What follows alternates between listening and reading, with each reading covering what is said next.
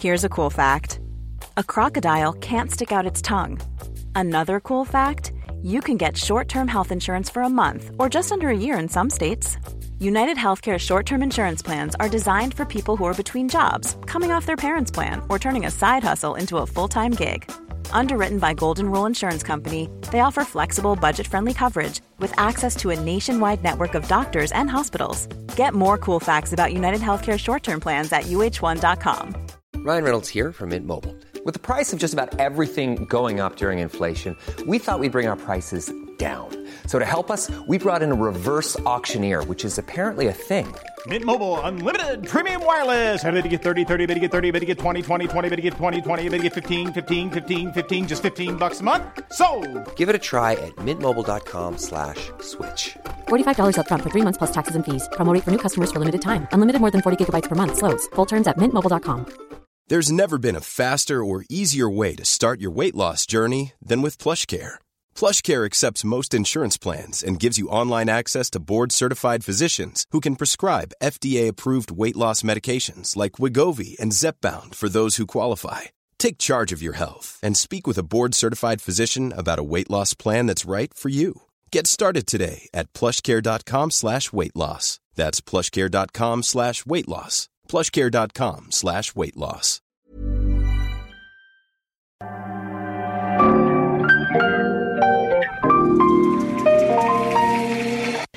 Bienvenidos a Isanaholic, el podcast que amplifica la conversación sobre la cultura de diseño y las industrias creativas a través de sus protagonistas. Soy Jorge Diego Etienne y los invito a escuchar este episodio, compartirlo y seguirnos en nuestras redes sociales donde nos encuentran como Isanaholic MX. Bienvenidos. En el episodio de hoy tengo a Roberto Núñez como invitado, director creativo y fundador de estudio Núñez Zapata, despacho previamente conocido como Covachita. Desde 2009, Roberto ha diseñado y gestionado proyectos de regeneración de espacios públicos, espacios deportivos, centros comunitarios y espacios educativos para gobiernos municipales y estatales, así como proyectos muy interesantes para Conarte, Codetur Nuevo León y tres museos. Después de 15 años, Roberto siente que apenas comienza su carrera. Así que acompáñenos y veamos la carrera muy interesante de Roberto y su visión de cómo la arquitectura no es un servicio y un objeto, sino un patrimonio. Este capítulo es patrocinado por Herman Miller, quien en 2019 creó una sociedad muy interesante con Hey, una marca danesa fundada en el 2002 con la ambición de fabricar muebles contemporáneos para la vida moderna. Hey crea productos de alta calidad y bien diseñados en colaboración con algunos de los diseñadores más talentosos, curiosos y valientes del mundo. Mientras Herman Miller ayudó a Hey a cruzar el charco y tener presencia en Norteamérica, Hey aporta el gusto y la vitalidad juvenil de Escandinavia a la oferta de Herman Miller. Les voy a dejar un artículo muy interesante sobre esta sociedad en las notas de este episodio y recuerden que pueden incluir la línea de productos de Hey en sus proyectos a través de Herman Miller México. Bienvenidos a otro episodio más de Isanaholic. Estoy muy contento porque hoy tengo de invitado a Roberto Núñez, que no solamente es un amigo desde hace ya varios años, uh -huh. sino que también hemos colaborado en uno de los proyectos que para mí ha sido los más satisfactorios del estudio. Así que bienvenido Roberto. Gracias. Eh, ¿Por qué no te presentas y nos platicas un poco? Híjole, esta es complicada. Bueno, mi nombre es Roberto Núñez. Eh, primero que nada, pues gracias por invitarme, Jorge Diego. Eh, qué chido que, pues digo, siempre he admirado mucho tu, tu iniciativa de, de promover y, y, de y de pues, mover las cosas en temas de diseño y, y arte y, y, eso siempre te lo he admirado, te lo he dicho siempre. Y pues nada, pues soy Roberto Núñez, como les dije, soy arquitecto. Eh, actualmente eh, tenemos una oficina que pues ya se llama Núñez Zapata Arquitectos con, con mi esposa, que se llama Katia. Y pues principalmente nos, nos dedicamos al diseño arquitectónico. Eh, eh, hemos hecho proyectos pues, de distinta índole, hemos tenido como la fortuna de, participar en proyectos eh, tanto de espacio público, vivienda, pues algunos proyectos comerciales y sobre todo pues un tema que, que, nos ha traído todo el tiempo pues es el tema cultural, ¿no? El tema en el que se relaciona la arquitectura, el diseño con la cultura y, y, el arte y eso cómo impacta en la comunidad. Podríamos decir que ese es uno de los tintes que, define mucho tu práctica, ¿no? Creo que siempre has estado involucrado en tus proyectos culturales que van desde lo macro hasta lo micro, ¿no? Hemos visto desde diseñar toda una feria que fue Fama, que luego platicamos más de este proyecto porque sé que estás mucho más involucrado que, en tan solo diseñar el, espacio. Y también pues eh, intervenciones muy puntuales de museografía. Recuerdo que ella, digo, ahora me estoy adelantando un poco, pero recuerdo mucho esa exposición de joyería mm. que realizaste cuando todavía estabas en el, cuando todavía usabas el nombre Covachita en tu despacho anterior, que creo que también es importante porque mucha gente conoce Covachita desde hace, por, por, los tiempos más que nada, ¿no? Ahorita platicamos un poco más de eso. Eh, y sí, o sea, ¿cómo fue que decidiste, digo, hablando, hablando de, de ese tinte que tiene tu práctica, ¿por qué fue que llegaste a él? Pues, eh, fíjate que, o sea, no sé, no sé exactamente porque yo creo que Justo sabía que me ibas a preguntar algo al respecto y, estaba pensando durante todo el día el, cómo llega uno a las cosas, ¿no? Pero, pero yo creo que al final lo que se hace bien interesante es que la memoria a veces te puede jugar, ¿no? En contra, ¿no? O sea, porque pues uno va acomodando su memoria de acuerdo a cómo va avanzando en la vida. Entonces, eh, no tengo muy claro el por qué. Eh, primero que nada, eh, me dediqué a ser arquitecto. Siempre me gustaron las artes, siempre me, siempre me ha gustado el, diseño. desde muy chavito, pues dibujar, pintar, todo eso, etcétera. ¿En tu familia ya había alguien haciendo algo relacionado? Curiosamente no. no, mis papás, pues mi papá es doctor, mi mamá es psicóloga. Entonces, y no tengo ningún familiar que, que esté ni siquiera acercado a este tipo de disciplinas. Eh, pero pues siempre me, siempre me atrajo, ¿no? O sea, siempre, siempre me, llamó la atención el, tema de los edificios, el tema de las casas, el tema de la pintura y todos estos temas, ¿no? Culturales, ¿no? El arte en general. Eh, no recuerdo cómo, cómo caímos en este, en este perfil o, de qué manera, pero lo que sí te puedo decir es que al menos el primer proyecto en el que, en el que estuvimos participando, que fue Cobachita durante pues 10 años, eh, sí, sí, sí creo y que me parece la manera más poética y más bonita de, escribirlo es que sí fuimos un poco víctimas del contexto y de la necesidad, ¿no? O sea, realmente eh,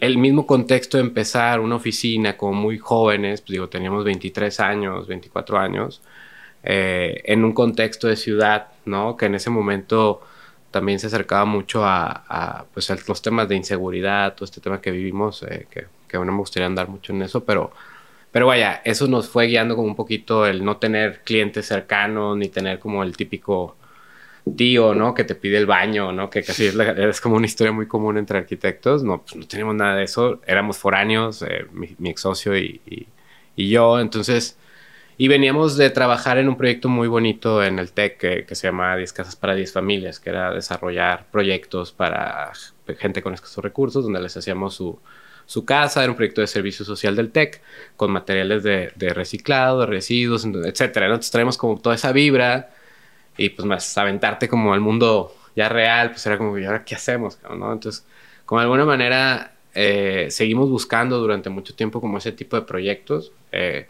porque encontrábamos como un canal, ¿no? De que, oye, pues esto nos gusta, eh, al menos hay muy poca gente haciéndolo. Eh, en esta es, Coherente, es coherente con nuestro entorno, es coherente con, con, Monterrey, es coherente con la economía mexicana. Sí, y, y, aparte, aparte, realmente como que en ese momento también, estamos hablando del 2008 o 2009, eh, ciertamente ya había como en el mundo un boom, ¿no? Como un interés. O sea, como que el tema sustentable, el tema social, como que ya se está hablando en muchas partes del mundo, ¿no? En, en Chile estaba este Aravena. Que ya había venido a Monterrey para ese entonces. Venido, exactamente. Digo, el proyecto este del TEC que, que está fregón, estaba muy padre.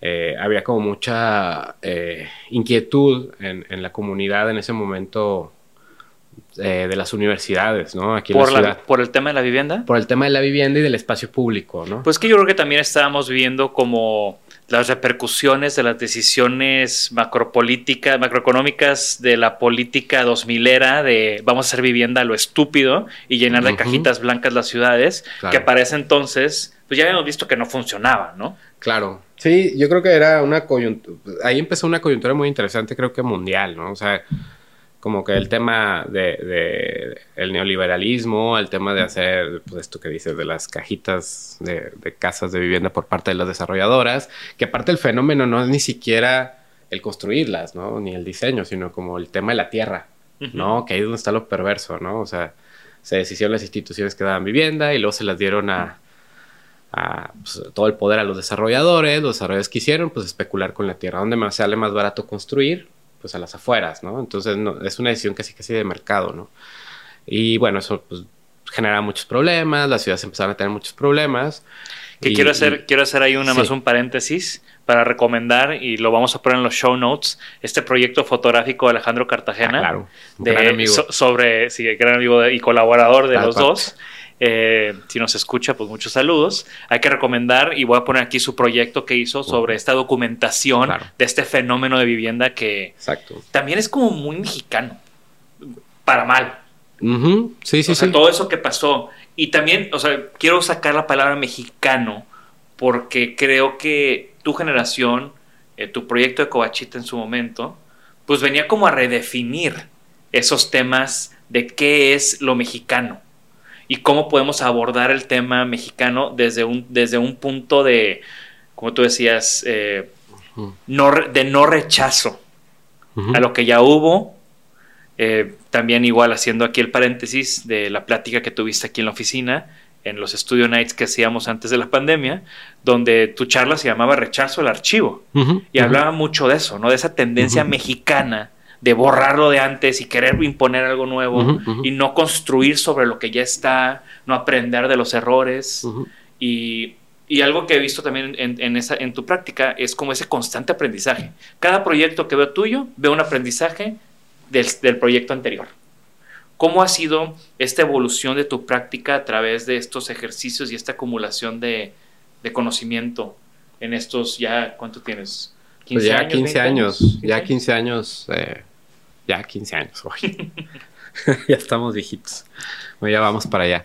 Eh, pues básicamente, eh, yo creo que, o sea, yo, eh, como te digo, yo, yo, creo que mi generación, tu generación, de alguna manera en Monterrey cabe, está muy padre porque, como te digo, creo que somos un poquito hijos de, de muchas coyunturas, ¿no? Yo, yo me acuerdo cuando llego a Monterrey, es lo que te digo, la efervescencia estaba en las universidades. O sea, yo me acuerdo mucho. Ahorita, ahorita me hiciste recordar. Y en ese tema de, for, de, ser foráneo y los foráneos. Foráneos en la, en la ciudad de Monterrey, con toda esta coyuntura de ciudad, con estos problemas, pero aparte. Sí, creo que hubo un periodo, digo, y que sigue, yo creo que sigue en las universidades estando eh, como de mucho empuje a hablar de la ciudad, ¿no? Yo, yo me acuerdo que pues, había muchos concursos, inclusive entre universidades, a cada rato traían expositores, expositoras, hablar de un tema, urbanistas, arquitectos, sociólogos, antropólogos. Eh, entonces era como, sí, sí, sí, creo que de alguna manera somos consecuencia mucho de, esa efervescencia en ese momento. Y aparte, aparte creo que coincide en, el tema que nos tocó a nosotros con ese, ese, ese tema que hiciste también como de, de, de, del rechazo al archivo, de la documentación, de dejar de, de generar que, que, en ese momento se habían construido como una serie de instituciones gubernamentales que todavía existen algunas, otras ya dejaron de existir, pero que en ese momento estaban buscando como, como generar proyectos para la ciudad. Había como mucha inquietud de, no sé si te acuerdas, pero, pero se hizo, por ejemplo, el, el proyecto del río Santa Catarina, que uh -huh. estaba un poco mal planteado, después se lo llevó el huracán, Alex, pero bueno, ya se hablaba de una ciclovía, ya se hablaba de parques, ya se hablaba, etcétera. O sea, ya, ya, había como todo este, este rollo ahí como muy fuerte. Que pasaron dos cosas, que creo que pasaron dos cosas que, o tres cosas de la ciudad de Monterrey que borraron todos esos esfuerzos.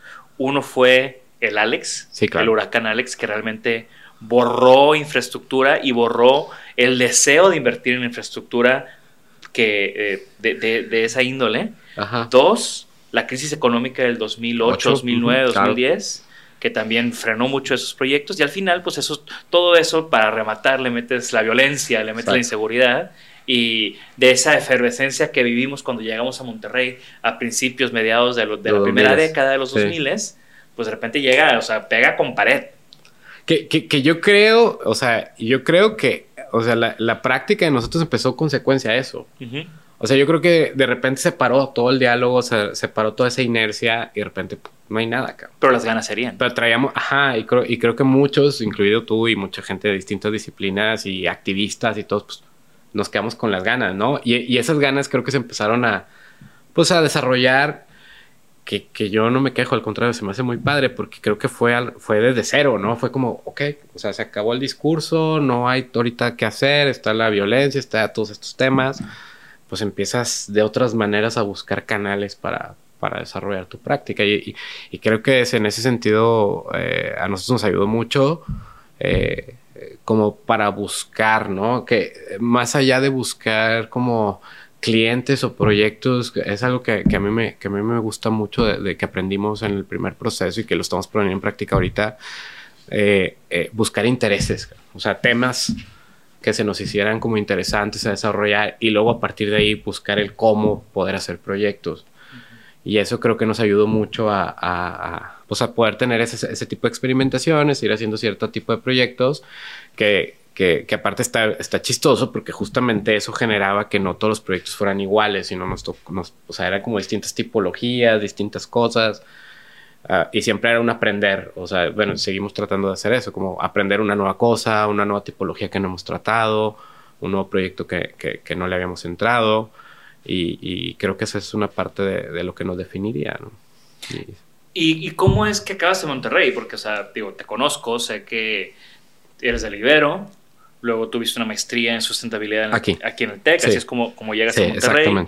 También tienes eh, estudios de sustentabilidad en, con la Universidad de Austin, eh, sí. también tienes eh, estudios en Barcelona, tienes estudios por todos lados, creo que eres de los arquitectos más estudiados no, no que, de, de, de, de, esta camada. Yo creo que hay, hay, muchos. No, no, pues justamente me vine para acá a, a, estudiar la maestría. Eh, la verdad se me hizo como muy interesante y vuelvo al tema que estamos hablando. Yo creo que en esos momentos Monterrey este, generó como muchas cosas, ¿no? Muy, muy, muy interesantes. Yo me acuerdo cuando llegué, sí fue como un, órale, o sea, yo no sabía que esto estaba pasando acá, ¿no?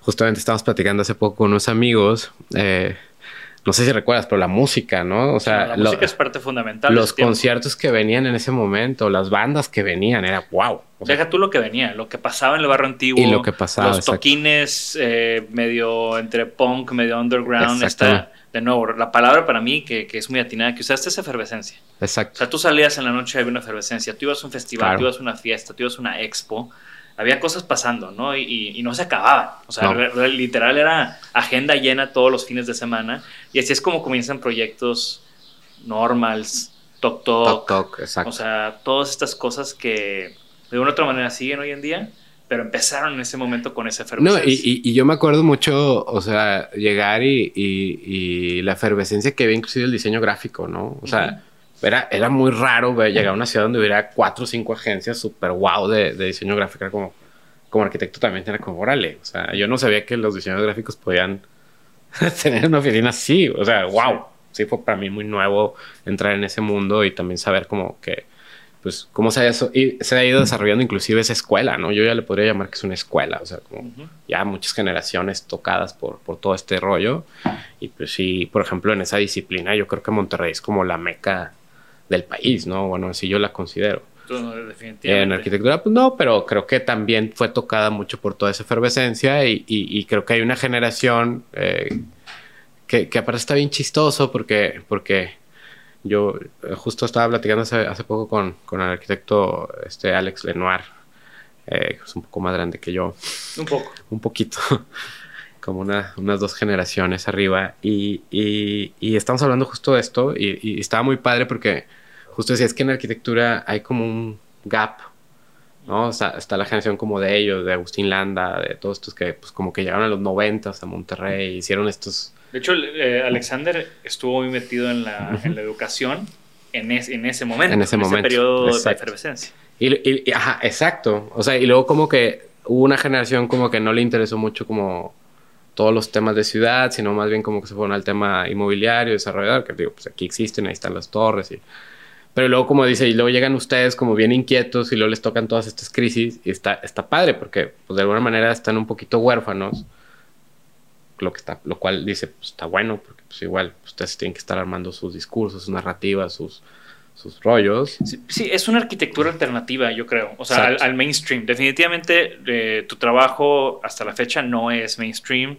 Yo, yo me identifico mucho y por eso he colaborado con ustedes. O sea, veo el trabajo, o sea, el trabajo antes de Coachita, ahora de Niña Zapata, veo el trabajo de Güeyes, veo el trabajo inclusive de, Kenji con Urbita y, y es una arquitectura pues, medio punk, ¿no? O sea, medio con los recursos que hay, con la situación que hay, cómo hacemos algo que aporte y, que no sea parte de este mainstream, ¿no? Con intereses más allá de los económicos, que eso también es algo que apremio bastante. Siempre hay un, siempre dejan algo para la ciudad, siempre dejan algo para los usuarios, siempre dejan algo para, para un motivo, que simplemente hacer otra casa, otro edificio.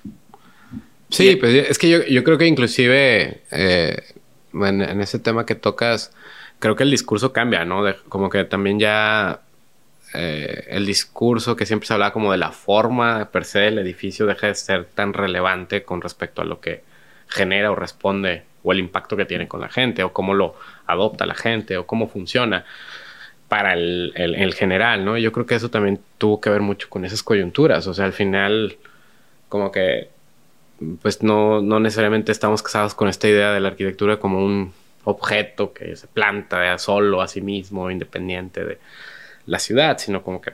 Y, yo creo que también por eso no, bueno, al menos en mi caso, personalmente hablando, no tengo tanto el interés como de hacer la torre más grande, ¿sabes? O sea, como que pues eso no es como un tema. Seguro, porque hay una competencia muy buena ahí en Constitución para ver quién la tiene más. digo, quién es el edificio más grande. no, pues yo creo, eh, y yo, creo que es lo que te digo, o sea, cambié un poquito el paradigma ya de mi generación y, creo que los más jóvenes también, o sea, digo, porque ahora sí ya puedes hablar de una generación más joven, ¿no? Que, ya ¿Puedes? ¿Ya, ya, ya la ves? ¿eh? ¿Ya, ya, ¿tú crees, ya, ¿Ya identificaste un par de despachos? Sí, yo creo que ya para abajo ya, ya, ya hay varios. Eh, digo que apenas están empezando, digo, también hacer arquitectura es un poco más tardado siempre, ¿no? Por los recursos que, implica, pero sí ya veo que hay otra generación que ya está viendo otras cosas y esto está chido. ¿Y tú crees que eso tenga que ver con el hecho de que tu generación también se metió a dar clases? Sí, yo creo que tuvo impacto mucho y sigue teniendo, sí, definitivo. Eh, pero yo creo que, yo creo que también, o sea, eh, creo que justamente el hecho de que de alguna manera en Monterrey hayamos empezado estas oficinitas también dio como chance a que muchos chavos pues estén viendo que pues va, o sea, yo también le entro, ¿no? Y está bien, o sea, digo, no es fácil, pero, pero, pero, pero yo sí veo que hay cada vez más ganas, ¿no? Que, que, que yo sí te puedo decir, una generación mía o para arriba no lo veía tan común, ¿no? O sea, no era como, ah, pues me voy a aventar a poner mi oficina y órale. Y creo que sí tiene mucho que ver eso, ¿no? Eh, sí, definitivo, todo eso tiene impacto. Y, bueno, hemos hablado mucho de. Pues, nos pusimos medio nostálgicos, ¿verdad? Oh, qué padre. ¿No era de eso? No batallamos para eso. De hablar que son eh, Pero quería que. hemos hablado. Hemos tocado ciertos puntos, pero creo que estaría padre como que nos platiques un poco de, tu proceso. ¿Cómo haces lo que haces? Porque creo que ahí es donde, de donde se nutre mucho tu trabajo, del proceso. ¿Cómo es tu proceso de, de trabajo? ¿Cómo, ¿Cómo vas dirigiendo tu oficina? Para los resultados que buscas? Pues fíjate, yo, yo creo que, o sea, varía un poco, ¿no? Digo, cuando hacemos proyectos de, pues que tienen que ver como con estos escenarios públicos o con cuestiones culturales, eh, creo que hemos aprendido como que ningún proyecto es igual, o sea, nunca lo puedes abordar de la misma manera porque pues para empezar no es ni la misma circunstancia, muchas veces las cuestiones inclusive desde el gobierno, desde los mismos vecinos o desde el mismo territorio pues cambian totalmente. Y ahí es como que siempre hemos sido un poco abiertos, ¿no? O sea, en ese tema de del proceso inicial de investigación o de cómo te acercas, eh, nos ha tocado un poquito vivir distintas formas, ¿no? Por ejemplo, en algunos ha sido trabajar desde abajo con los vecinos, con la gente de ahí, con el territorio, que uno de, de nuestros intereses, pues que, sí sigue siendo un interés muy cañón, es como esta parte de recuperar edificios, de recuperar eh, pues patrimonio, que aparte me interesa el que no es histórico, me interesa como el ordinario, o sea que, creo que hay mucho valor en, recuperar lo que es ordinario eh, en la ciudad. Y, luego a partir de ahí pues nos ha tocado luego buscar al político en turno, luego buscar al diputado, luego buscar al gobernador, al, em, al, empresario, ajá, y me ha tocado la otra, ¿no? O sea, desde el gobierno, de arriba, que quiere un proyecto, que hace un concurso, o no, o acá, o vamos a hacer esto, y órale, va. Entonces, eh, ahí cambia mucho los, o sea, la forma de adaptarte a cada, a cada circunstancia, ¿no? Y ya en el proceso, pues, práctico de, de, de trabajo, pues, pues sí creo que hemos tratado de cada vez responder más como a una arquitectura que pueda ser como fácil de, de lectura y de entendimiento. Y, y, sí, pues últimamente hemos estado como muy clavados en, en el tema pues de, de, la fuerza, de la tectónica, de, de, cómo eso también impacta a la gente y cómo, y cómo, y cómo como también los mismos materiales se expresan y, y, y, y, creo que ha sido un poquito al revés mi proceso, ¿no? O sea, creo que cada vez molo más como arquitecto. Creo que no empecé tan arquitecto y cada vez me interesan más esos temas, ¿no? Yo empecé al revés, ahora me interesan mucho los materiales, me interesa mucho la tectónica, la escala. Ahorita estaba viendo tus maquetas aquí, o sea, quería ver cómo funciona esa escala, ¿no? Para entenderla. 1.6. 1.6. Eh, y, y, creo que eso ha ido, ha ido mutando, ¿no? Y eso, eso me parece muy interesante porque sí, o sea, yo veo a mis compadres, amigas, amigos arquitectos eh, y, y, creo que todos empezaron como más arquitectos y ahora van como hacia el punto, pues, este que digo, ¿no? Ser más un gestor de espacios, un gestor de territorios, un gestor de... Porque pues ahora todos tenemos ese interés, ¿no? En la ciudad que pues, está magnífico, ¿no? A mí me parece que pues, hay mucha ciudad que arreglar, o sea, no se nos va a acabar en un rato, ¿no? Sí. Y muchas ciudades que arreglar. Y, y, creo que te digo, en mi caso, en mi proceso, ya hablando de Roberto, que, que, pues digo, ya soy ahorita ya el que, el que me toca sobre todo estar ahí en el, en el papel. Ahorita han cambiado un poco las cosas de cómo operamos, porque antes yo estaba más afuera, uh -huh. o sea, mucho tiempo fuera. Pues ahorita ya estamos tratando de estar, pues yo estoy más tiempo en el, en el estudio, en el taller trabajando. Y sí, como he empezado a explorar otras, otras cosas, ¿no? En ese sentido, eh, ya me estoy clavando un poco más con lo espacial, ahora sí, ya con la forma tectónica, las áreas y todo este rollo. Y, y eso, y eso como que se ha mezclado padre, como que, como que ¡pac! ¿no? O sea, ya, ya está agarrando la forma, formas más interesantes en la práctica, ¿no? Eh, pues sí, he, he, pasado un poco mis obsesiones a todo este tema. ¿no? ¿Cómo, ¿Cuál crees que fue tu big break? O sea, todo este proceso, ¿cuál fue el, el proyecto donde dijiste, aquí hay un antes y un después para en, Híjole, en tu carrera? Yo, yo, yo no, no, no creo que haya sido uno solo. O sea, yo no creo que haya tenido un break así grande. Yo creo que han sido como pequeños, ¿no? uh -huh. que me han ido como pack, pack, pack, nos han ido como medio acomodando en que queremos, ¿no? Eh, yo consideraría que, por ejemplo, uno que fue así como muy importante fue cuando hicimos la biblioteca del túnel, por ejemplo, uh -huh. Que, que, ya fue como uno de los proyectos públicos que pues sí ya tenía cierta inversión, o sea, no era una cosa tan claro. chiquita. Para la gente que no sabe, la biblioteca en el túnel es un proyecto donde... Eh, cuando todavía estaban en, cuando todavía era Coachita, sí. eh, había un, un, canal o cómo se dice un sí un ducto de escurrimientos pluviales enorme abandonado eh, abandonado ahí en una colonia en una de estas colonias de sí. Santa Elena la colonia Santa Elena que es una de las como aquí como tan piquito no que son estas colonias que sí. pues hay una gran diferencia con el promedio en San Pedro claro. aquí en el municipio de San Pedro y, y, es este proyecto que es donde se hizo una biblioteca un proyecto social público uh -huh una intervención muy puntual. Padre. Estuvo muy padre. Yo creo que ese fue el primero que, que sí fue como un. Eh, para nosotros fue un. Sí se puede hacer este tipo de Porque proyectos. te tocó dialogar con el gobierno, claro. con la gente, con los vecinos. Sí, no, no, y la verdad estuvo muy padre porque fue, o sea, creo que es de los pocos que me han tocado en donde está involucrado todo el mundo. O sea, sí fue gobierno, fue el Implan por parte del gobierno, fueron empresarios que donaron recursos, fue la gente. Eh, o sea, estuvo muy, muy interesante el, el, el, el proceso, ¿no? Y, y, es, y, eso creo que fue un. Órale, si sí se puede, si sí se puede, si se puede. Y para nosotros fue como, no hay que seguirle. O sea, sí nos interesa seguir en este tema. Uh -huh. eh, otro que ahorita que decías, pues fue esa exposición de joyería. O sea, para mí fue como sí me gusta la museografía, o sea, sí, sí es algo que disfruto y, que hemos seguido haciendo en distintas escalas y formas. Digo, de ahí nos tocó hacer la Bienal FEMSA. Hicieron también este cuerpo adentro el de, cubo, de- de el una de las naves exacto. De fundidora De- también ah, del Centro de las. Artes. Exactamente, donde, donde fue la Bienal FEMSA, ¿qué fue? 2014. Ujú. Eso también fue como un break, así digo, órale, o sea, si queremos estar también de este lado, eh, si nos interesa este tipo de producción. eh, pues recientemente, digo, te podría decir, eh, pues este estadio de béisbol que acabamos de terminar aquí con, en San Pedro también, en el centro, en el casco. Que, que es un tema, o sea, quería abordar ese proyecto puntualmente. Sí. Que quiero abordar cuatro proyectos tuyos que creo que, que dibujan un espectro muy interesante o una evolución muy interesante de tu trabajo. Eh, vamos a empezar con estos que son proyectos públicos, por decirlo así, que porque ya estamos en el tema, ¿no?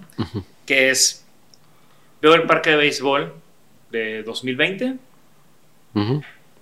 Veo esferas culturales, Claro. ah, en- otro, sí. que de 2017 le hicimos, 2017. Sí, 2016-2017. que es, un- que es el proyecto donde tú y yo colaboramos, que de nuevo, son dos proyectos pro cultura, pro deporte, pro ciudad, pro sociedad, o sea, para ser, para, para ser ciudad por medio de eh, esfuerzos culturales o sociales, deportivos. Ambos proyectos pues vienen desde un gobierno, uno, las esferas culturales es gobierno estatal, eh, y Parque de Béisbol es, es el gobierno de San Pedro, ¿no? Entonces, eh, ¿cómo es, eh, o sea, qué paralelismos o, o qué evolución ves tú en esos proyectos?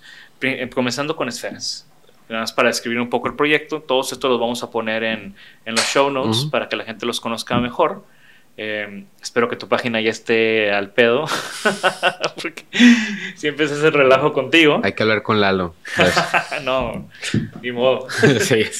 Eh, Esferas Culturales es un proyecto que es una iniciativa de Conarte, eh, de, de este gobierno, del gobierno, bueno, este gobierno que ya va para afuera, pero que es, fue, fue un excelente esfuerzo de este gobierno, donde el planteamiento fue lo que a mí me capturó. Cuando tú me invitaste al proyecto dije, o sea, sin, sin preguntar Claro. más, eh, me metí contigo a ese proyecto. Primero para colaborar contigo, segundo porque pues la vocación era, claro, o sea, vamos a hacer espacios para llevar la cultura afuera de la ciudad, Claro. llevar la cultura a todos estos municipios. Nuevo León es un estado enorme, todo está concentrado en Monterrey.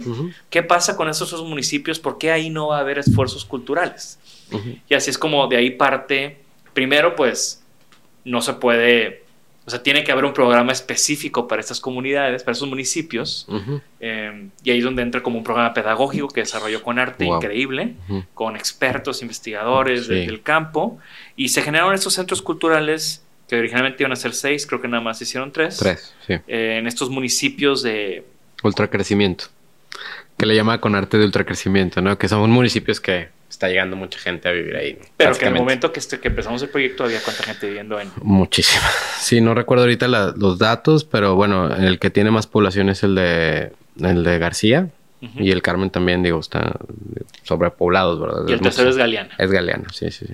Y entonces son estos espacios públicos, abiertos, gratuitos, donde la gente puede ir a clases de baile, de pintura, de hay una biblioteca, hay todos estos Estudio de grabación. estudio de grabación, teatro, sí. eh, estimulación temprana para las mamás con sus sí, niños, sí. para gente de la tercera edad también hay programas. Sí, sí, sí. Es algo bastante completo, bastante complejo, donde a este, a este programa pedagógico ustedes le pusieron el edificio respondiendo a ese programa pedagógico y luego claro. entramos nosotros a meter muebles o un programa de mobiliario a este programa arquitectónico que responde al programa pedagógico. Exacto. Y al final, pues esa, esa, esa eh, está como muy, muy bien cerrado el, el círculo de esas colaboraciones y fue lo que generó como ese impacto positivo, ¿no? Claro. Eh, ¿qué, qué aprendiste o a dónde te llevó ese proyecto? ¿Cuál es tu reflexión de esos tres proyectos? Porque además fueron tres, tres esferas, cada una con sus particularidades.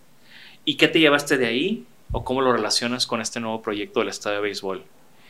Mm, bueno, eh, la relación, la relación al final, yo creo que, eh, digo, el esfuerzo que hizo con arte en ese proyecto para mí sí me pareció fantástico. O sea, la verdad yo nunca, había- nunca había tenido el privilegio de participar en un proyecto tan redondeado en cuanto a, a su trabajo previo.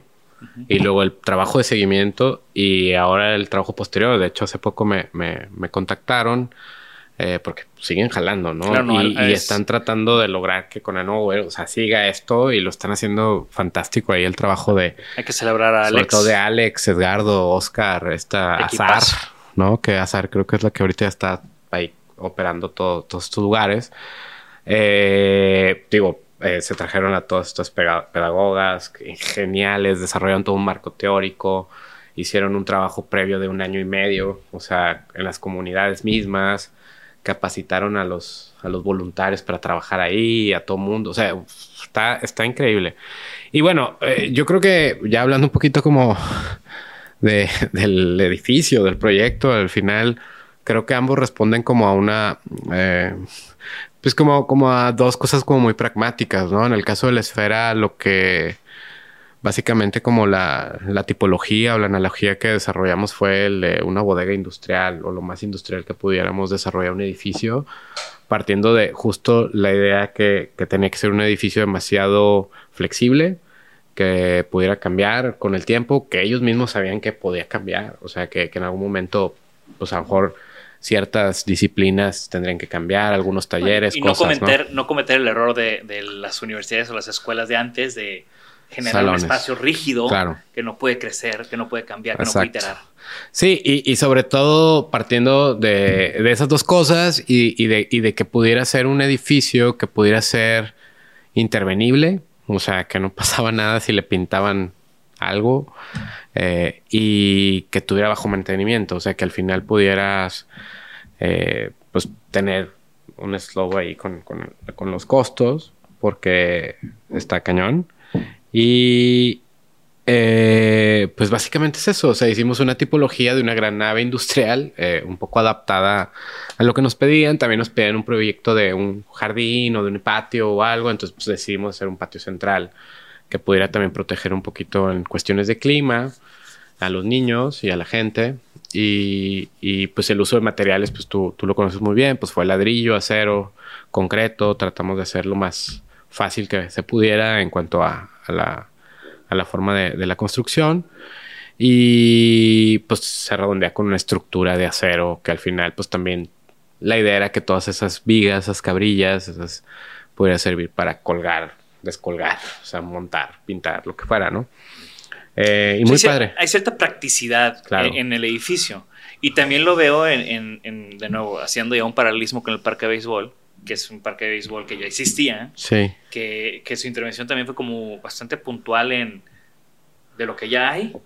Partimos para acá, cambiamos, tumbaron todo. O sea, que, ¿cómo fue ese proceso? Sí, sí, no. Ahí, ahí responde creo que a una misma idea. O sea, en el caso, por ejemplo, de las esferas, hace poco estuve en la del Carmen, hace unos meses, y creo que sí se está dando algo bien padre que yo esperaba, era que se apropiaran, ¿no? Que de repente ya ves así, de repente una pintura por ahí, otra cosa, que entras al taller de, de pintura y ya está todo pintado por todo. O sea, eso era lo que yo quería ver cuando pues, pasara. Y, y, acá, eh, en este proyecto, pues más bien la idea eh, tenía que ver con eh, cuando tú piensas en una en un estadicito de béisbol, en un estadio de béisbol o lo que sea, siempre pues, es, como muy sencillo, ¿no? Es como pensar una cubierta y una estructura. Y acá lo que queríamos era poder hacer tan permeable la estructura que tú la pudieras ver desde la esquina opuesta, desde afuera, desde la calle. Entonces es que que más allá de que se percibiera como un estadio, siempre se percibía como un parque, ¿no? O sea, que, que, la gente entendiera que es un parque pues, con un estadio de béisbol para pequeños, ¿no? ¿no? No que fuera como un estadio de béisbol y luego lo demás. Entonces era como esta manera de integrar un poco la idea de la plaza y meter la calle hacia el estadio. Entonces, si te fijas, ahí lo que sí hicimos en la operación fue generar, cambiamos las diagonales de la, de la cancha, o sea, la giramos si tumbamos lo que había antes, digo, estaba en muy malas condiciones la, la, la, estructura. Y, y, con ese giro generamos dos corredores que, que pueden estar atrás del, de las gradas. Y esos dos nos servían como accesos al, al espacio. Entonces eso, eso se nos hizo muy interesante. Y, y desarrollamos la estructura de concreto porque nos parecía que, que es una estructura que pues requiere muy poco mantenimiento. Y aparte había como un paralelismo muy bonito porque, o sea, la escenografía o, el, el mark que te generaban estas columnatas, o sea, en toda la, en toda la, la secuencia del edificio, enmarcaba perfectamente eh, las mitras, la Huasteca y la Sierra Madre, ¿no? Entonces son las montañas que rodean a, Monterrey. Exactamente. Que de hecho yo cuando, cuando la visité en alguna ocasión contigo, tomé esa foto desde, desde, desde el left field y se veía increíble Exacto. El, mitras atrás. Entonces era un poquito como esta idea de, de hacer la, la, estructura lo más, lo más permeable posible, lo más estrictamente necesario y con el concreto lo que tratamos de dar es que era el color de las montañas, ¿no? Por eso tiene ese color, esa pigmentación, para que pues, cuando tú veas, o sea, esto tuviera sentido, ¿no? Con, con, la, con, la, con la vista esta, ¿no? Y se nos hacía como muy bonito y muy poético tener como este estadio hecho de, las piedras de las montañas y pensar en esta estructura que, que, fuera lo más esencial en ese sentido. Y con una eficiencia de, de costos y construcción que también es importante, ¿no? Digo, yo, yo ahí nada más por si nos escucha alguien de la 4T, pues que a esos estadios millonarios que están haciendo, pues también se pueden hacer cosas sin, sin tantos millones, ¿no? Pues hay que, hay que, hay que, hay que ver qué, están haciendo. La verdad es que no estoy muy enterado. Pero bueno, yo creo que eh, las operaciones en ambos sentidos es eso. O sea, hacerlo más pragmático y tratar de llevarlo a, eh, a esta escala, ¿no? Y, yo creo que un tema que me interesa ahorita, pues en, en estos dos proyectos y lo que sigue, lo que estamos haciendo es ese tema de la escala y la monumentalidad y cómo, cómo en México sí estamos como muy acostumbrados a la monumentalidad, pero sí la tenemos que ser un poco más doméstica, ¿no? Entonces también tratar eso, entonces fue, fue como varios ejercicios en ese sentido, ambas, ¿no? Y, creo que pues en ambos se logró bien, ¿no? La escala creo que quedó adecuada a lo que necesitábamos. ahorita platicabas que había ido a, la esfera cultural del Carmen. Sí. Y estoy seguro que el parque de béisbol, pues yo paso por ahí muy seguido. Eh, pero mi pregunta y además como, ¿regresas a tus proyectos? ¿Te interesa saber, o sea, ese, ese, ese punto, ¿no? De cómo envejecieron, si la, cómo la gente se adaptó, ¿es algo que, te mueve a ti? Sí, claro. De hecho, de hecho, justamente hoy en la mañana estuvimos en un proyecto que de esos que todavía nos duelen porque pues todavía no ha podido como ver la luz. Es, es, el centro comunitario en la Nueva Madero. Es una antigua escuela que regeneramos hace como cuatro o cinco años. Eh, digo, ahí por cuestiones burocráticas y de gobierno, etcétera, nunca terminaron la verdad la obra. Pero lo que estuvo muy padre es que los vecinos pues están organizando, ¿no? Y ya están ellos usando el, espacio, ¿no? Entonces fuimos hoy porque pues queremos apoyarlos. Eh, una de las cosas que hemos como encontrado últimamente es pues el desarrollo de una AC que pueda desarrollar proyectos por fuera que no necesariamente tiene que ser arquitectura, sino como apoyar cuestiones culturales, para a lo mejor ayudarlos con talleres, acercarles pues amigos que tenemos por todos lados que están en este, en este rollo y, y poder hacer llegar este tipo de, cosas para allá, ¿no? Que eso me hace mucho sentido porque muchas veces, digo, hablando todavía en el tema de, de gobierno, sí pasa mucho eso de se construye algo, algo magnífico, algo imponente, y luego. Sí, claro. y luego, ¿qué pasa? ¿no? Y luego cambia el gobierno, luego cambian los intereses, luego cambian los presupuestos. Y, y, se quedan obras increíbles sin aire acondicionado, ¿no? Por... Ese, es el, ese es el tema, ¿no? Yo creo que hay un tema de seguimiento y de involucramiento que, que estamos aprendiendo. Creo que como sociedad. Sí. Y esto padre. Y ahora, como. Ahorita estamos hablando de proyectos públicos, ahora quiero hablar de proyectos privados. Y, y igual hacer como un paralelismo, ¿no? Yo yo me acuerdo mucho, o, el proyecto por el cual mi introducción a Covachita, eh, que por cierto, ¿te acuerdas cómo nos conocimos? No, estoy muy seguro, eh, la verdad, ya se me olvidan muchas cosas, pero... Debe haber sido algo de Conarte o ah, en esos tiempos de, conocimos. de Decode y... Alguna fiesta. También. Puede haber sido. Pero yo tengo muy, tengo muy marcado cuando, obviamente, el estudio que tenían aquí cerquita. De, lo quitaste cuando yo me vine para Tampiquito. Justo arriba, sí, eh, Creo que yo lo definiría como una construcción muy punk. Em, y, ese fue como el primer proyecto que yo dije, órale, o sea, Covachita, frente a ese nombre, traen otro chip. Y luego obviamente nos invitaste y tuvimos ahí una, una convivencia muy padre de, sí, sí, sí. sí me acuerdo muy bien, sí, claro, em, claro que sí. Y, y bueno, también fui a varias fiestas. Platícanos un poco de, ese proyecto del estudio de, cómo, o sea, ese primer estudio que tuviste con Covachita. Yo, creo que ah, es que lo que te digo, y luego ya la memoria como como empieza a jugar chistoso, ¿no? Pero, o sea, yo creo que respondió primero a una necesidad.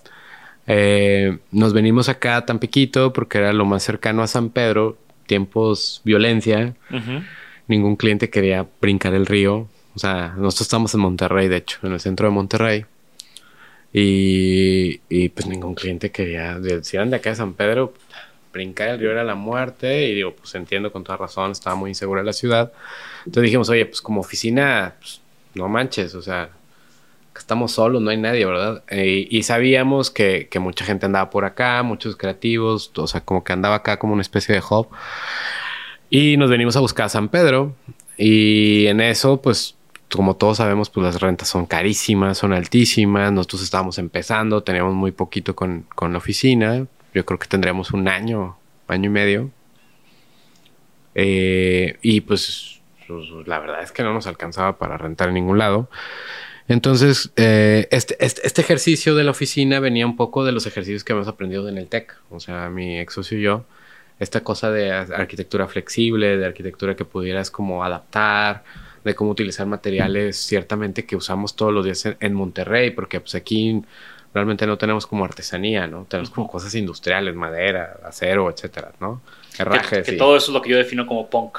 o sea, ese tema de, intervenir en un espacio, de que sea flexible, de que lo puedas ir adaptando, ¿no? Sí, no, pues eh, nosotros platicamos mucho, es como arquitectura de Home Depot. No sé si puedo decir marcas, ¿no? Pero... Pues ojalá y nos patrocine Home Depot, para que vea que tenemos invitados hasta que hacen casas.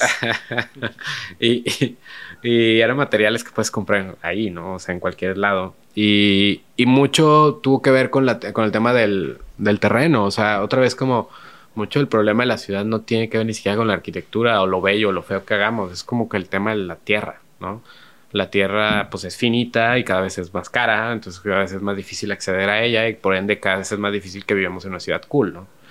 O sea, al final cuando se gentrifica, pues, pues dicen que se gentrifica, o sea, se hace más caro y pues se van los que no tienen dinero, pues, se van para allá, ¿no? Ese es un problema. Entonces, pues tenemos un poquito pues, digo, a nuestra dimensión, pues el problema de la oficina. Y lo que se nos ocurrió fue, ¿por qué no rentar un terreno en vez de rentar un edificio? Pues era, era como, y lo que podemos hacer es construir nuestra propia oficina y cuando nos corran, pues desarmamos y nos vamos. Al final eso pasó. Eh, entonces encontramos este terreno aquí y pues, la verdad, pues el señor pues, ni se acordaba que lo tenía, el, el dueño ahí del terreno pues nos lo rentó baratísimo, ¿no? Al inicio, luego ya fue subiendo mucho. Entonces, pues nos rentó el, terreno y, pues hicimos esta cosa, ¿no? Este, este, este cubo ahí de madera, con acero, con PTRs, con tornillos, etcétera. Con esta idea. O sea, al final era. Eh, y, y, yo creo que yo creo que habla mucho también de esos primeros inicios. La verdad es que yo tampoco veía en ese momento del proyecto de Cobachita que íbamos a hablar mucho. Se decía, ah, pues lo que dure está bien, nos vamos un día al día, ahí no la llevamos. Em, creo que lo veíamos así todo, bueno, al menos, pues estábamos, ¿no? Era como, pues, el día que se acaba, se acaba, ¿no? Y pues bueno, duró 10 años, ¿no? El proyecto, que me parece que, que tuvo buena vida en sí. Y pues hablaba mucho también de eso. O sea, si esto se acaba, pues quitamos nuestro changarro y, nos vamos, ¿no? ¿Alguna historia? O sea, e, e, esta construcción eh, en sitio para, o sea, temporal, que duró, que duró uno, no los 10 años, pero sí, duró, sí estuvieron ahí como 7, 8 años, ¿no? Estuvimos como 5 años, sí, sí, sí, sí, fueron 5 años, fácil. ¿Alguna, alguna historia o anécdota de, de, llegó la lluvia o se movió la tierra? Claro, no, uf, de hecho.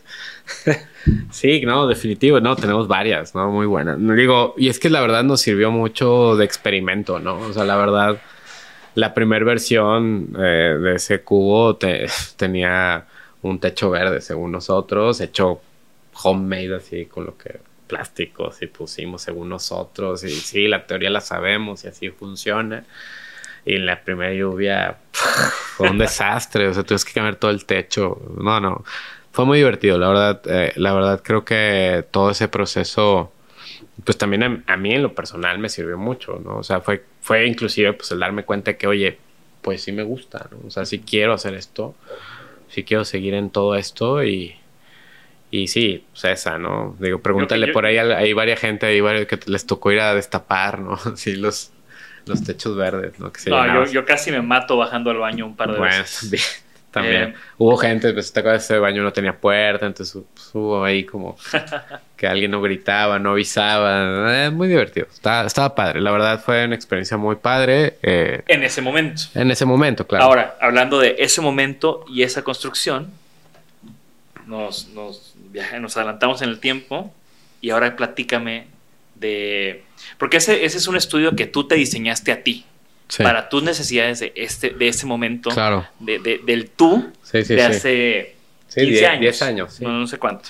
Ahora, eh, los que siguen tu trabajo, pues la Casa 8 Vigas eh, ha sido un proyecto que ha ganado premios, que se ha presentado en todos lados, que ha causado mucho, mucho revuelo y que también, para mí, verla fue como, ok, Roberto está entrando a otra etapa.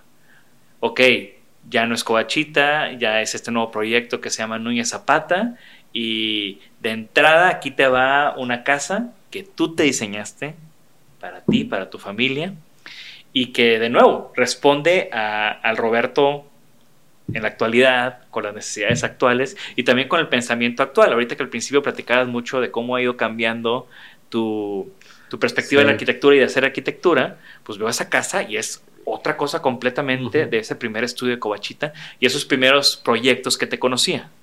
Entonces, platícanos un poco de la Casa Ocho Vigas. ¿Cuál es, ¿Cómo llegaste a ella? O, ese o sea, ¿cómo, cómo estos 15 años de carrera eh, llega a eso?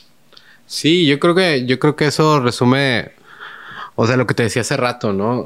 Eh, yo siento, yo siento que yo cuando empecé todo esto, pues renegaba un poco como de la idea de ser arquitecto. O sea, la verdad creo que al principio no, no me sentía tan No lo dices por- todo por en ese rollo.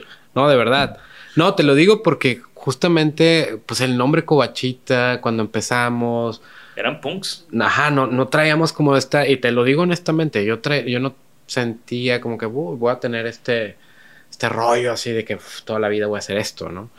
Eh, honestamente te lo digo. Eh, creo que con el tiempo se ha ido como volviendo un, esto sí me gusta. Eh, ¿Cómo te lo explico? Creo que, creo que estos primeros 10, 15 años me he dedicado como, a ver, pruebo aquí, esto sí, pro acá, no. Esto sí me gusta, esto no. Y creo que ahorita estoy entrando en una fase donde ah, esto me gusta, esto sí puedo, esto va para allá. y, y- y- y la verdad es que hoy me siento pues muy, muy emocionado en ese sentido, porque realmente ya encontré como un camino ahorita que digo, "Ah, esto, esto me gusta, es lo que te decía. Creo que con el tiempo me he vuelto un poco más arquitecto. Creo que no empecé tan arquitecto y creo que cada vez me voy más arquitecto. No, la, la- la casa, la casa creo que es, es una pieza de arquitectura notable y por eso creo que ha ganado los premios que ha ganado. Sí, no, gracias. Eh, bueno, y, y- y- una de mis inquietudes eh, en ese sentido, que ¿cómo es? Cómo, ¿Cómo fue? ¿Cómo el proceso? Bueno, pues obvio, va a estar chistoso, pero, pero es una inquietud que actualmente traemos como estudio, que, que, que recientemente lo platicaba con algunos amigos. Eh, es este tema que yo creo que nos pasa como a los diseñadores, a los arquitectos y a todo mundo que anda en estas artes, como siempre tenemos como primero una relación muy cañona, pues con quien tiene la lana, ¿no? O sea, el que, el que paga manda, ¿no? Entonces, de alguna manera siempre tienes a alguien encima de ti pidiéndote algo que es como un servicio, ¿no? Y esa es una de las limitantes, ¿no? Y luego, si haces arquitectura pues, pública, pues es gobierno, más la gente, o sea, siempre el arquitecto está ahí, ¿no? Eh, en- embebido en muchas circunstancias. Y hace poco, hace un par de años, leí un libro que, que como que me cambió un chorro la, la, la, la, la forma de, de- bueno, más bien como que me planteó una pregunta muy grande, ¿no? Que es como, ¿cómo buscar la emancipación de la arquitectura? ¿Qué libro era? Eh, es un debate que justo se llama así, la emancipación de la arquitectura, que hicieron en Luxemburgo hace como dos años, 2019, varios arquitectos jóvenes de, de Europa. Y, y- y me- y hizo mucho ruido porque la pregunta era esa, o sea, ¿cómo hago arquitectura por hacer arquitectura? O sea, ¿cómo realmente puedo hacer arquitectura? O sea, y yo he visto que, que, pues, al menos en cuestiones, pues, espaciales, materiales y, y al menos ahorita que recuerde, pues una, muchas de las grandes obras, muchos grandes proyectos, pues no tuvieron todos estos elementos ahí. Digo, hay grandes que sí, ¿verdad? Y, muy buenas. Entonces,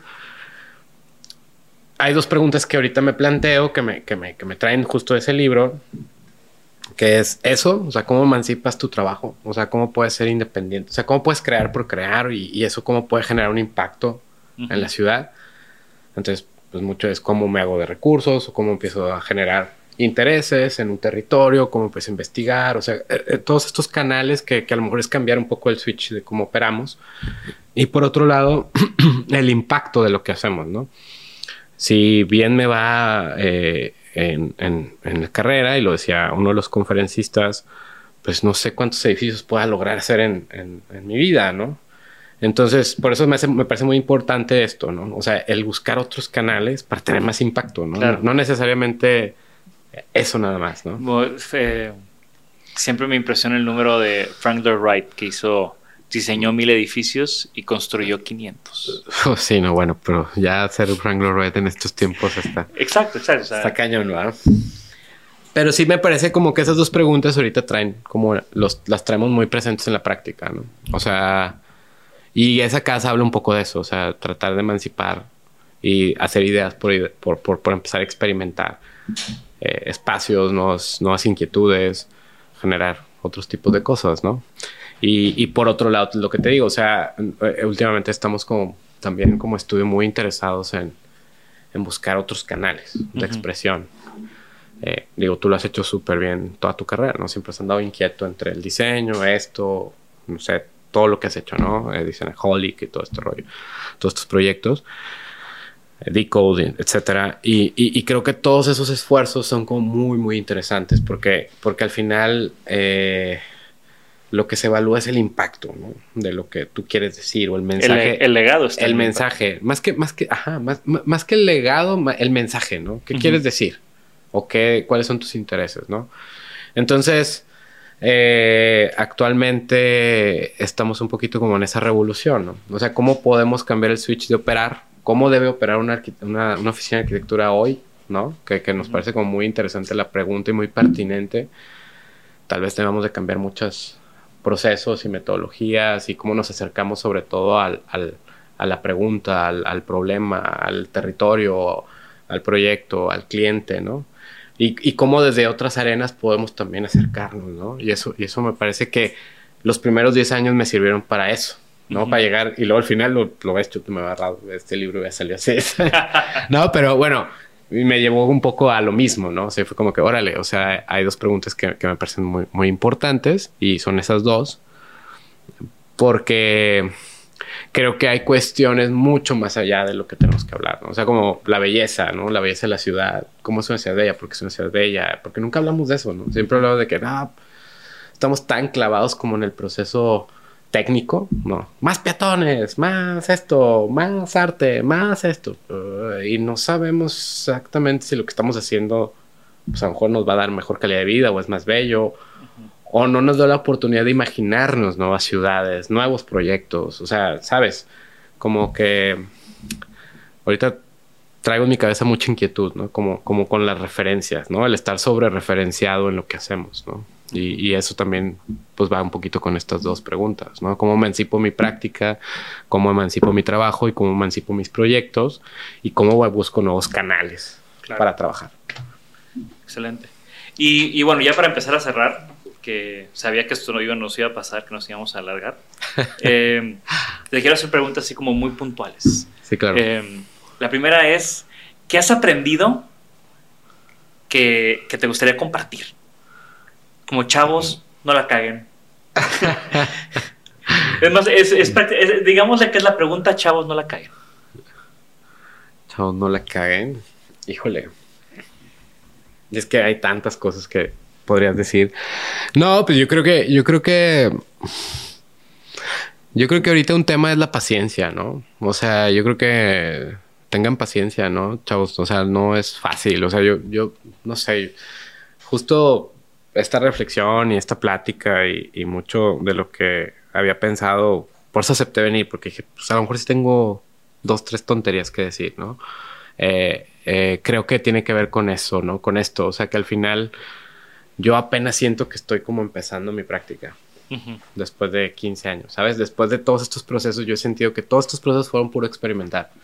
Puro como, ah, ok, por aquí, sí, esto lo hicimos, esto lo intentamos, hicimos esta metodología, no nos salió, eh, hicimos este proyecto, pues a lo mejor no salió como queríamos. Eh, ¿Sabes? Eh, y, a mí me parece que, que eso es bien importante como en estas disciplinas como abrazarlo, ¿no? Como decir, va, esto es una carrera larga y, tengo mucho que aprender y experimentar. Y pues nada, yo creo que es eso, ¿no? Y hablando de eso, ¿cuál es algún sueño que tengas? Yo sé que ahorita estás como construyendo un sueño ahí en una playita. sí, sí, sí. Bueno, ese es un canal que te digo, o sea, de lo que te decía de emancipar mi práctica, de buscar otros canales es un proyecto que ahorita no puedo decir, pero luego ahí, te lo paso y, digo, ahorita estamos platicando unas cosas. Pero eh, algún sueño que tenga, híjole, la verdad es que te vas a reír un chorro. Y híjole, no sé si iba a decir lo que, tengo, que voy a decir, pero mi sueño es poder trabajar para dejar de trabajar. O sea, dejarle de llamar a lo que hago trabajo. O sea, me parece que... Pero es que todo va sobre ese tema de emancipación. Sí, claro. O sea, al final... Sí, o sea, definitivo. ¿Sientes que te sobretrabajaste los primeros 10 años? ¿O los primeros años? Sí, yo creo que sí. Yo creo que sí. Sí, yo creo que todos. O sea, yo creo que tenemos un exceso de, de estrés y como de esta necesidad de, de... ¿Sabes qué me pasó con, el, con esto de la pandemia? O sea, como que este tiempo de poder reflexionar, que es un privilegiazo que, que nos dimos pocos. O sea, bueno, yo sí me lo di y, y, y, para mí fue pues, revelador, ¿no? O sea, como esta, esta cosa de pues si le bajo al ritmo, tampoco me pasa mucho, ¿sabes? O sea, sí, pues no, no tengo para esto, para lo otro, pero pasa nada, o sea, mi vida sigue. Y yo creo que eso me llevó también a, esa, a, esta, esta cosa, ¿no? Como decir, oye, bueno, pues si toda la vida trabajamos para qué, pues yo al menos ya lo, yo lo que creo es, pues, para poder no trabajar, ¿no? Para poder decir, soy libre. Y puedo crear lo que quiero crear emancipado, ¿no? O sea, oye, pues quiero trabajar con Jorge Diego haciendo esto. O sea, ¿por qué? Pues porque podemos, o porque creemos, creemos que vale la pena, o porque, pues no sé, ¿no? O sea, tal vez podemos pensar en más ideales, ¿no? Y, ahí me parece como interesante, ¿no? Y, por ahí va. ¿Edificio favorito? Ay, que no, ahí sí, muchísimo. Ah, no, sí, bueno, hay uno que en particular en mi vida me cambió así bastante. El cementerio de la abuelada de, de Enrique Miralles y de Carmen Pinos. Para mí fue a las afueritas de Barcelona, en Igualada, es un pueblito muy chiquito. Eh, una obra, pues para mí, y es un cementerio, ¿no? Así, me hace, wow. Es, es, una de las obras que me cambió la forma de ver las cosas. Y digo, hay muchos, pero ese sí fue para mí. A mí me gusta mucho la tumba de, de Escarpa. Ah, no, bueno, también. O sea, creo que también ahí hay algo, ¿no? Creo, creo que cosas están, o sea, tan existenciales o espirituales como una iglesia o un cementerio, ahí es donde creo que los arquitectos han tenido sus mejores obras. Pues es que justo, justo hace un año en la pandemia me tocó estar en una charla ahí de, este eh, crítico muy padre, o sea, Palasma. Y, también dijo algo que, pues también lo he traído aquí en la cabeza este último año y va con un poco las inquietudes que te comentaba, que él, él decía que la arquitectura no es ni un servicio ni un objeto, sino es un patrimonio cultural. Y que el día que entendamos eso, pues podemos entender como la belleza intrínseca en lo que hacemos y podemos darle mayor valor a lo que hacemos, ¿no? y, yo creo que, pues, está bonito, ¿no? No sé, digo, pues, obviamente pues no nos abstraemos de una realidad, pero, pero está, bien padre, ¿no? Como pensar en eso. Y sí, pues, sí, cuando ves eso, pues sí, sí, sí, eso es arquitectura, ¿no? Y finalmente, eh, ¿Alguna recomendación para nuestra audiencia? Puede ser un libro, puede ser música, un podcast, eh, o sea, ¿qué has estado escuchando o viendo o, o mm. ingiriendo que quieras? Eh? No, no, no, no, justamente ahorita no ando como muy clavado en, en muchas cosas, pero, pues, ¿sabes qué estoy leyendo? Y te vas a reír, pero estoy leyendo a Bolaño. Roberto Bolaño y me parece muy padre. Nunca, nunca me lo había dado. Eh, ando un poco, ando muy, sí, muy metafísico también con Borges. No sé por qué me dio por regresar a esto, a estos autores. A Bolaño lo había leído alguna vez, pero nunca lo había terminado. Entonces me estoy esforzando por terminar el de 2666. que justo tiene ese número de páginas. Entonces, pues no voy como a la mitad y ha sido difícil, pero, pero sí, eh, pues recomiendo eso, ¿no? Como salirte de esta más estar consumiendo arquitectura y consumiendo diseño. Yo lo entiendo, o sea, porque yo creo que al principio sí tienes que consumir todo el tiempo eso que haces. Pero yo creo que llega un momento como que ya, ya puedo empezar a ver diseño, a música. O sea, yo creo que vale la pena estar es siempre. Un, es un paso de la madurez también entender que las cosas tienen que respirar. Exacto. Y con eso cerramos esta conversación. Gracias. Roberto, muchísimas gracias por estar aquí en Stanaholic. No sabes cómo significa para mí que sigamos colaborando, sigamos coincidiendo, sigamos debatiendo y sigamos echándonos esas cheves madrugadoras en el pinto. Gracias. Eh, y bien, esto fue Stanaholic. Roberto, ¿en dónde te pueden encontrar en las redes? Eh, como Núñez Zapata MX en Instagram por lo pronto. No hemos desarrollado la página, pero pronto les tenemos ahí nuevas páginas. Perfecto. Entonces, sigan a Núñez Zapata, estén muy pendientes de, esta nueva faceta de, Roberto y este, este nuevo estudio, esta nueva práctica. Y después de toda esta reflexión de la pandemia, estoy seguro que vienen cosas buenísimas. Esperemos. Hasta luego. Gracias. Gracias por escucharnos. Por favor, suscríbanse al podcast y síganos en nuestras redes. Nos pueden encontrar como Isanaholic MX. Y para que la conversación continúe, deja tu comentario. Me interesa mucho conocer tu opinión. También te puedes registrar a las 5 de la semana un newsletter con lo más relevante del diseño, arte y arquitectura directo en tu mail. Mi nombre es Jorge Diego Etienne y esto fue Isanaholic. Hi, I'm Daniel, founder of Pretty Litter. Did you know cats tend to hide symptoms of sickness and pain? I learned this the hard way after losing my cat, Gingy. So I created Pretty Litter, a health monitoring litter that helps detect early signs of illness by changing colors, saving you money and potentially your cat's life. Pretty Litter is veterinarian developed, and it's the easiest way to keep tabs on your fur baby's health right at home. Go to prettylitter.com and use code ACAST for 20% off your first order and a free cat toy. Terms and conditions apply. See site for details. Planning for your next trip? Elevate your travel style with Quince. Quince has all the jet setting essentials you'll want for your next getaway, like European linen, premium luggage options, buttery soft Italian leather bags, and so much more. And is all priced at 50 to 80% less than similar brands. Plus, Quince only works with factories that use safe and ethical manufacturing practices. Pack your bags with high-quality essentials you'll be wearing for vacations to come with Quince. Go to quince.com slash pack for free shipping and 365-day returns. Hey, it's Paige DeSorbo from Giggly Squad. High quality fashion without the price tag. Say hello to Quince. I'm snagging high-end essentials like cozy cashmere sweaters, sleek leather jackets, fine jewelry, and so much more. With Quince being 50 to 80% less than similar brands and they partner with factories that prioritize safe ethical and responsible manufacturing. I love that. Luxury quality within reach. Go to quince.com slash style to get free shipping and 365 day returns on your next order. quince.com slash style